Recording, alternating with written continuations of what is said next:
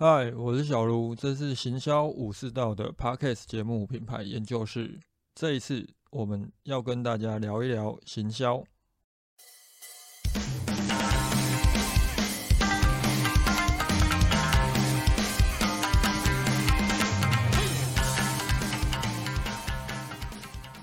今天要来跟大家聊的主题哦，算是我平时在课程上，又或者很常在跟一些客户讨论问题的时候，都会聚焦的一个重点，叫做货架。货架，我们最主要探讨的东西，当然就是货架竞争。这个东西它为什么会这么重要？最主要原因是因为它不单单只是实体销售，我觉得接下来包含着数位行销以及。电商销售找到自己的货架竞争优势，都会是相当重要的一个重点。那首先，我们就先来理解一下，到底什么叫做货架。大家不用把这个问题想得太困难了。我觉得货架就如同你字面上所认知的那个意思，就是摆放商品的那个价值。那如果今天我们走到实体店，从传统的零售的角度来看的话，货架它当然就是很好理解，就假设好，我今天我要买一瓶油，又或者我要买一个沐浴乳，要买一个洗发精，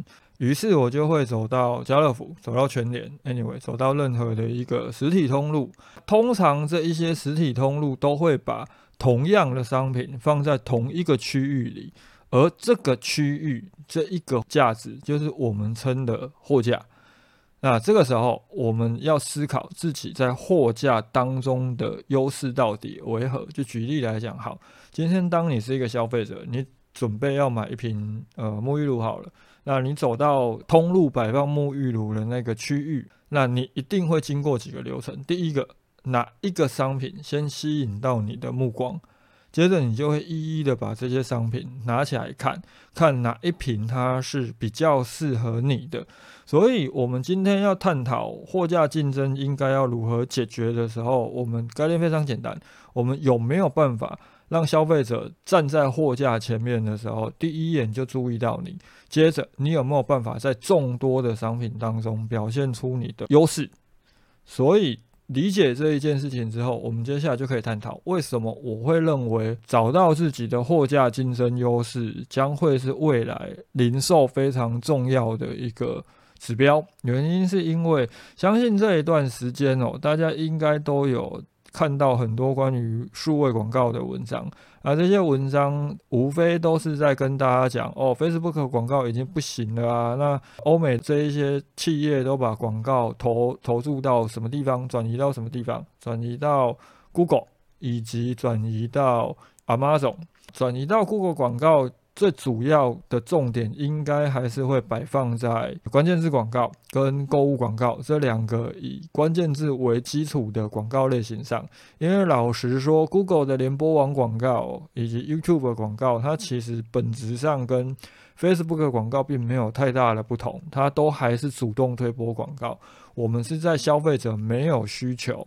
甚至于我们的广告对他来讲可能。会是一个干扰的情况之下，让我们的广告出现在他面前。就举例来讲吧，你今天假设你要去 YouTube 看个影片，那你没有买 YouTube Premiere，你在看影片之前，你一定要先看个广告。这个时候你会认真的把广告看完吧？我相信多数的人应该都是在五秒之后就按下那个关闭。那接着你在看影片的过程当中。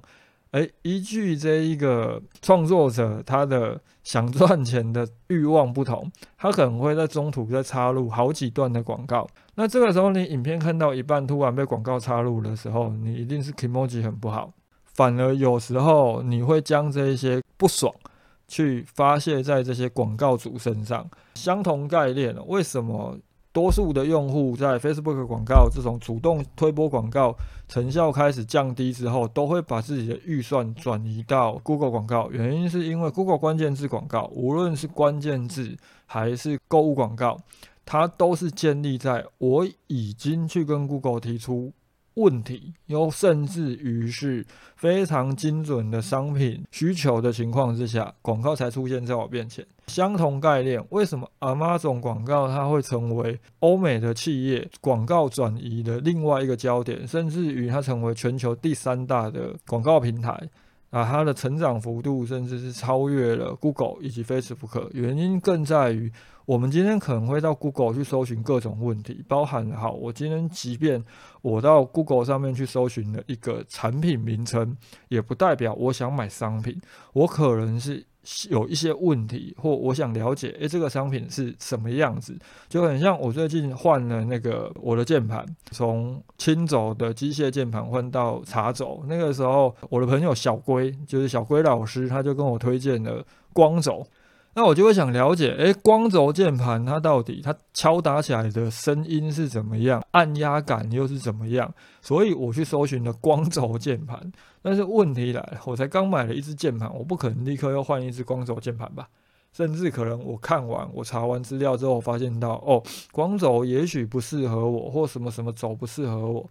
我最后一定就是不会购买，但是与之相对，当我们今天跑到 Amazon 或跑到虾皮、跑到 Momo，我们使用它的 Search Bar 输入一个产品名称的时候，这个时候代表什么？代表着我们已经准备要购买商品，这也是我们先前其实在几个几集讨论当中有跟大家提到，如果有去投过虾皮广告的人，应该都会发现，哇，它的 ROS 为什么会这么强？因为也许你的商品的关键字找对了，你的商品也存确实存在着货架竞争的时候，它的转换率会是高的。当我们今天认知到，好，大家都发现到。我们将广告转往 Google 关键字广告这种被动搜寻广告以及电商平台广告上的时候，对我们来讲会是一个好的广告经费转移的方向。那这个时候其实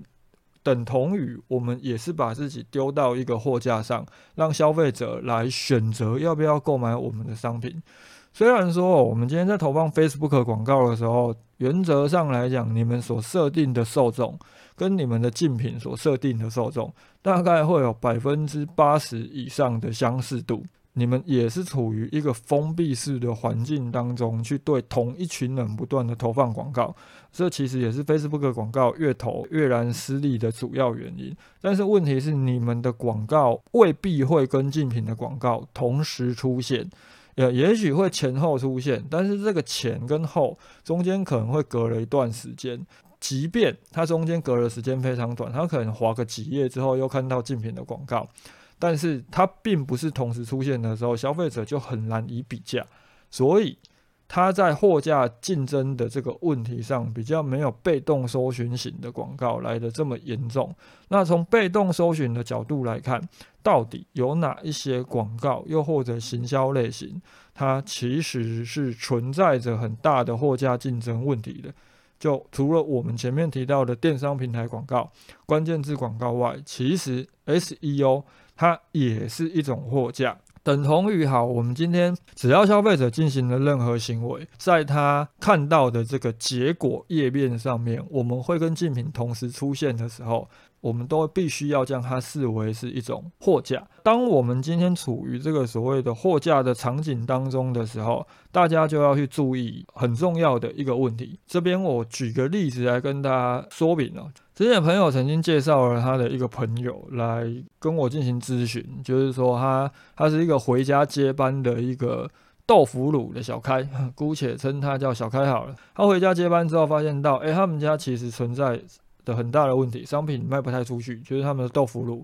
啊，因为朋友觉得他们家的豆腐乳是真的很好吃，他想要请他来跟我问问看有没有什么问题可以解决。我就问他说：“OK，那你现在遇到了最主要的问题是什么？”他就跟我讲，他们目前其实最主要是铺通路，也就是铺全脸这一些通路，但是遇到一个状况。他们的东西销售动不太起来，食品的东西都会有一个问题哦，就是它的保存期限只要快要到了，通路通常就是会把这些商品退回去给供应商，而这些退回去的原则上来讲，对供应商来讲都是净赔了。这个问题对他们就造成很大的影响，因为他们的成本损耗非常的大。但追根究底来说，就是他们在这些通路上的销售情况不是这么好。呃，好，我们知道第一层问题之后，我再进一步问他，你可以跟我讲，你们家的豆腐乳跟全年货架上的其他豆腐乳差别在哪里吗？他就跟我说了，就全年货架上的豆腐乳其实有很多都是工厂制造的，也就是他们家的豆腐在腌制之前干燥的这个过程，可能是透过风扇，可能是透过各种机械来把豆腐当中的水分给抽干。传统古法制造的豆腐乳不一样，他们必须把豆腐块放在阳光底下晒四十八个小时，就是大概两天左右，让豆腐自然的烘干。就是自然的变干，他们才会去做下一个步骤的腌制。那这个时候，我看了看他的豆腐乳的包装哦，我只问他一件事情：你为什么不把你跟其他豆腐乳品牌最大的差异化呈现在包装上？这就是一个我们必须要去思考的：你有没有展现出货架竞争优势很重要的关键？当我们今天是一个消费者，我们走到货架前面去的时候。我会先拿起哪一个商品，包装就是一个非常重要的依据。好，接下来当消费者拿起商品来看的时候，我们必须回答他三个问题。第一个问题是：我是什么？你有没有办法让他一看包装就知道哦，你是一个什么样的商品？前几天我帮家里的人买润发乳嘛，那当我走到货架前的时候，哇，那每个洗发精、每个发品看起来包装都一模一样。那我一定要知道说哦。润发乳到底是哪一个？好，那把你包装上有没有很明白的写？你是洗发乳还是润发乳还是护发乳？好，OK。当我挑了润发乳之后，我一定不可能只挑一个品牌起来看，我可能会看好几个不同的品牌，临近的至少临近的部分我会看吧。消费者拿起你的商品看之后，你解答了我是什么？好，下一步你跟其他的品牌有何差别？你的差异化有没有直接的表现在你的商品包装上？如果没有的时候，消费者为什么会觉得呃买你的商品会比较好呢？好，接下来你回答了我是什么，呃有何差别之后，你必须还要回答一个更重要的问题：何以见得？当你说自己是古法制造的豆腐乳，跟其他那些货架上工厂出来的都不一样。好，这个时候你怎么跟我证明你是古法制造的？你有没有一些实际的验证啊，甚至是一些照片来佐证？譬如说，好，你们晒场的照片，你们制造豆腐乳的过程的照片，这些东西有都是决定消费者自己在货架前面主动的选择你商品的时候，而你被动的被他选择时。有没有办法胜出相当重要的一个关键？从实体通路的这一个货架，我们进一步来思考数位行销以及电商。事实上，逻辑是一样的。因为当我们今天到电商平台，我们要购物的时候，不管你是选择使用他们已经既定的这个分类标签去找到你想找的商品，又或者你是直接在 Search Bar 上面就输入。你想要找的这个商品，这个时候都会出现一个结果，不管是以哪一种方式去探查商品，一定会出现结果页面。那这个结果页面，如果我们以虾皮举例的话，电脑版会出现十个商品，手机版会出现四个商品，而前面五个以到呃两个到五个，通常都会是广告。无论你是广告还是你是自然排序出现的，你有没有去探查过？当你输入这个关键字的时候，你的商品以及竞品的商品，甚至即便你的排名没有在这么前面，你可能是排到第一页的下方，但是你探查整个第一页的商品，你的诉求点跟其他的商品的诉求点有没有差别？而这个差别是不是消费者要的？你有去做过这个功课吗？如果你没有自己去理解过货架的时候，也许你的产品的名称、你的图片的呈现方式、图片的呈现方式就很像是呃实体商、实体货架的商品包装嘛。那你的产品名称就是我们前面提到的“我是什么，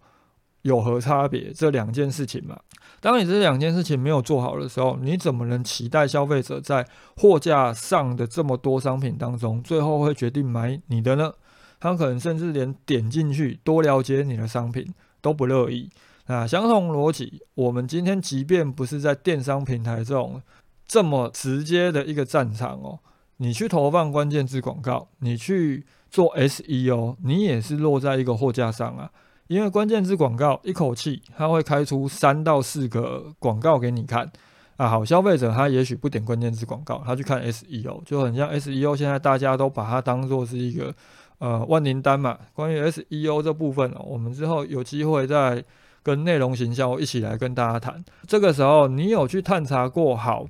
你输入这个关键字之后，你在关键字广告的排名上。你在 SEO 的位置上，你的前后左右排名比你前面的这一些，他们的标题是怎么呈现？他们的广告文案或者是 description 都是怎么呈现？你的条目、你的广告有优势吗？我们曾经遇过这样的状况哦，客户投放的关键字广告啊，点击率不是很好啊，其实输入的关键字也是很四平八稳的关键字，那最后我们就直接搜寻嘛，我们就直接搜寻这个关键字。当时的页面结果上就出现了它以及其他两个竞品的关键字广告啊，那个时候我我们这个客户哦，他的关键字广告文案写的就是很四平八稳，就是介绍他的商品哦，商品好在哪里？那另外两个竞品呢，一个告诉消费者哦，我们现在有限时免运优惠；另外一个告告诉消费者，呃，就是我们现在就是有限量商品组什么什么折扣。那如果你今天你是一个消费者，你就是要买这个商品的，有这三个广告呈现在你面前，你会先点谁的？我相信你一定不会是先点那个又没有折扣又没有免运优惠的。事实上，我们今天在货架上哦，我们要争的东西是什么？我们要争的东西就是有没有办法成为消费者第一个想要了解的商品。这件事情很重要的原因是因为有可能你。让消费者成为第一个选择的，你的文案、你的商品介绍也确实写到他的心坎里之后，他就不会再去探查其他的商品了。那你就取得了这一张订单。所以这就是为什么我们认为货架竞争很重要的原因。因为数位行销跟电商哦，除非消费者主动的想要找你聊聊，又或者他主动的加你的 Line，主动私讯你，否则的话。多数时候，你们都只能被动的等消费者来认知你们的商品好不好，适不适合他，包含了你们是被动的在货架上面等着被消费者挑选，你是不是最好的那个选择？当理解到货架竞争的重要性，特别是当未来哦，假设电商平台广告以及关键字广告重要性真的越来越大之后。大家势必一定要去跟其他的竞品去做货架竞争时，去理解货架竞争的重要性，以及理解自己如何在这个货架当中表现出最大的优势，这件事情就非常的重要。那这个时候我们就可以进一步来谈了。OK，那我的货架竞争优势应该如何展现？我前面提到了嘛，就是诶，我是什么？那有何差别？何以见得？这个我是什么？有何差别？其实我们是可以透过资料收集的方式去找到一个好的、呃适当的切入方向的。先前的开访的时候，应该有跟大家讨论过，好像讨讨论文案的那一集吧。我们有讨论过，呃，六大销售步骤。六大销售步骤其实是一个业务销售的流程。那这六大销售步骤分别是事前准备、初次接触、销售展示。意义处理、行动呼吁以及回馈的呼吁，后边这几项大家可以到前面的主题去看。如果我其实没有讲的这么清楚，呃，欢迎联系我，我会再开一集来跟大家聊六大销售步骤。然后这六大销售步骤对我来讲哦，最重要的一个步骤是事前准备，因为事前准备会决定了你。在初次接触的时候，应该怎么表现出你的最大化优势？而初次接触，事实上也就是我们前面一直在跟大家提的，你货架上应该如何去呈现你自己？销售展示最主要就是你。你在进行产品介绍、产品文案撰写的一个呃很核心的基础。那这个销售展示最根本，当然就是你要告诉消费者，你能帮他进行什么样的意义处理嘛？既然事前准备哦，它是最重要的一个环节，那我们就要理解，到底在事前准备的时候，我们要准备什么？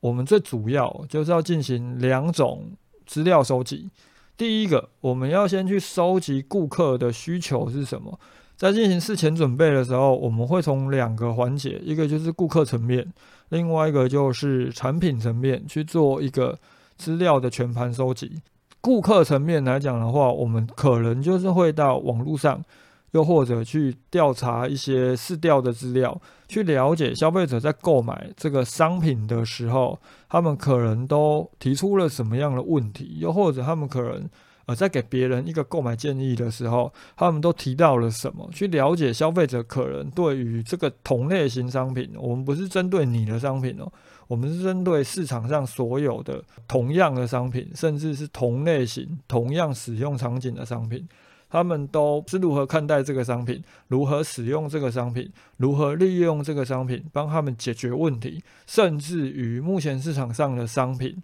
还有哪些功能是不足的，所以没有办法满足这一些消费者的需求？那找到这些资料之后，基本上我们会将这些资料大致上的同整，就是这些需求属于哪一个层面的，就是我们可能会从八大生命原理的角度去切入。八大生命原理就是消费者他有生存欲的需求，他有食欲的需求，有满足安全感的需求。有寻求伴侣这个性欲的需求，他有让自己的生活过得更舒服的需求，有成就感的需求，有保护欲，保护自己心爱的人的需求，跟归属感的需求。这个在一些文案书里面，其实多多少少都有提到。当你去找出这些产品可能能够满足哪一些消费者的八大生命原理的时候，我们就可以先有一个资料的基础。下一步我们要干嘛？我们就去探查竞品。去全盘的在你未来可能的行销以及销售管道当中，尽可能的把你会遭遇到的竞品，他们都是如何介绍自己的商品，他们的广告文案都是怎么写，他们的图片，他们的销售内容都是怎么呈现，去收集出来。原因很简单，我们就是要去理解竞品都是怎么介绍他们的商品，还有哪一些。功能特色，也许是我们的功能特色是竞品没有的，我们可以拿来当做最主要的那个销售主力。而这个竞品没有，我们有的销售主力是不是消费者需要的？这就会从前面我们同时进行的这个消费者需求、消费者探查的资料得到验证嘛？进一步假设好，你的产品真的在某些功能成分上。跟你的竞品真的就是大同小异。这个时候，我们也可以去思考，当竞品都可能是朝某个八大生命原理去聚焦的时候，我们能不能去找到其他的原理来做包装？举例来说，同样都是保健食品，同样都是告诉你我们可以让你过得更健康，但是同样都是健康，同样都是让自己的身体更强健，它可能是符合生存欲。也就是我们诉求，我们可以让你避开不健康、避开不良的生命品质。我们也可以从安全感的角度去切入，我们改成诉求，我可以帮助你去避开某些疾病、某些生活上的不便、不舒适、痛苦跟危险，更包含了好。假设这两个都有很多人提了，我们还能提什么？我们能不能提？我们能够帮助你去保护你的家人，让你心爱的爸爸妈妈，甚至于是心爱的老婆、心爱的小孩，甚至你的兄弟姐妹、你的朋友，都能够透过我们的产品过得更加的好，去避开某些疾病，从保护欲的角度去切入。所以可能哦，同样都是一个东西。假设好，我们今天讲一个服装，我们讲一个鞋子，它可能最主要，又或者化妆品、保养品，它可能最主要是从性欲的角度去切入。但是我们能不能转一个角度去看？我们改成是，诶，你只要用了我，呃，来我们这边买衣服、买鞋子，你的穿搭就会很吸引人。你可以去避开让人家觉得，哦，你怎么这么不会穿衣服的恐惧。满足他的安全感，因为我们可能有专业的销售人员可以帮助你去搭配你的穿搭，帮你挑出最适合的衣服。那我们能不能从归属感的角度，诶，你来买我们家的衣服，你就可以打入某些社群，又或者你穿了我们的衣服，哇，你拍自拍上传到社群上打卡，就会有很多人来给你按赞，满足了社群的归属感。又或者，哎，我们的衣服的剪裁，我们的衣服的品牌，能够满足你与人攀比，觉得高人一等的成就感，甚至你卖的是机人服，你可以从舒服的角度去切入。所以说，为什么资料探查、事前准备对我来讲会很重要，原因是因为你在面对货架竞争的时候，你有去做到针对受众以及针对竞品去做这些探查，看受众的需求都在哪里，看竞品都是如何介绍自己的商品，你可能就会找到你过去一直都没有办法想到，甚至没想不到的那个商品卖点、切入点，而让你的产品本身在货架上。就能够让人家一眼就看得到，而且第一眼就会对你的商品感兴趣。接着进去之后，很清楚的了解到，哦，你跟其他的商品不一样。即便这个不一样，它是包装出来的，但是没关系，只要我们能够让消费者尽可能的越早想要了解我们的商品，我们取得这张订单的机会就会大很多。货架竞争这。东西哦，我觉得就很像我前面提到，它在未来会越来越重要。那我相信现在应该大家都可能多多少少，即便你没有上架电商平台，你可能也会投放 Google 关键字广告嘛。这个时候不妨可以去做一下搜寻的动作，先看看你的前后左右这一些跟你一起出现在货架上的邻居，他们都是。以什么样的方式呈现你的产品、你的广告，跟他们相比有没有存在优势？如果没有的时候，不妨可以从我们今天讨论的这个方向重新架构一下你的产品的标题呀、产品的首图啊、你的广告文案啊，或许哦，你就可以进一步的提升你的广告以及你在电商平台上面的销售情况。以上。呃，一样欢迎。如果有任何问题的话，都可以私讯，又或者留言与我联系。今天的讨论就到这里，大家拜。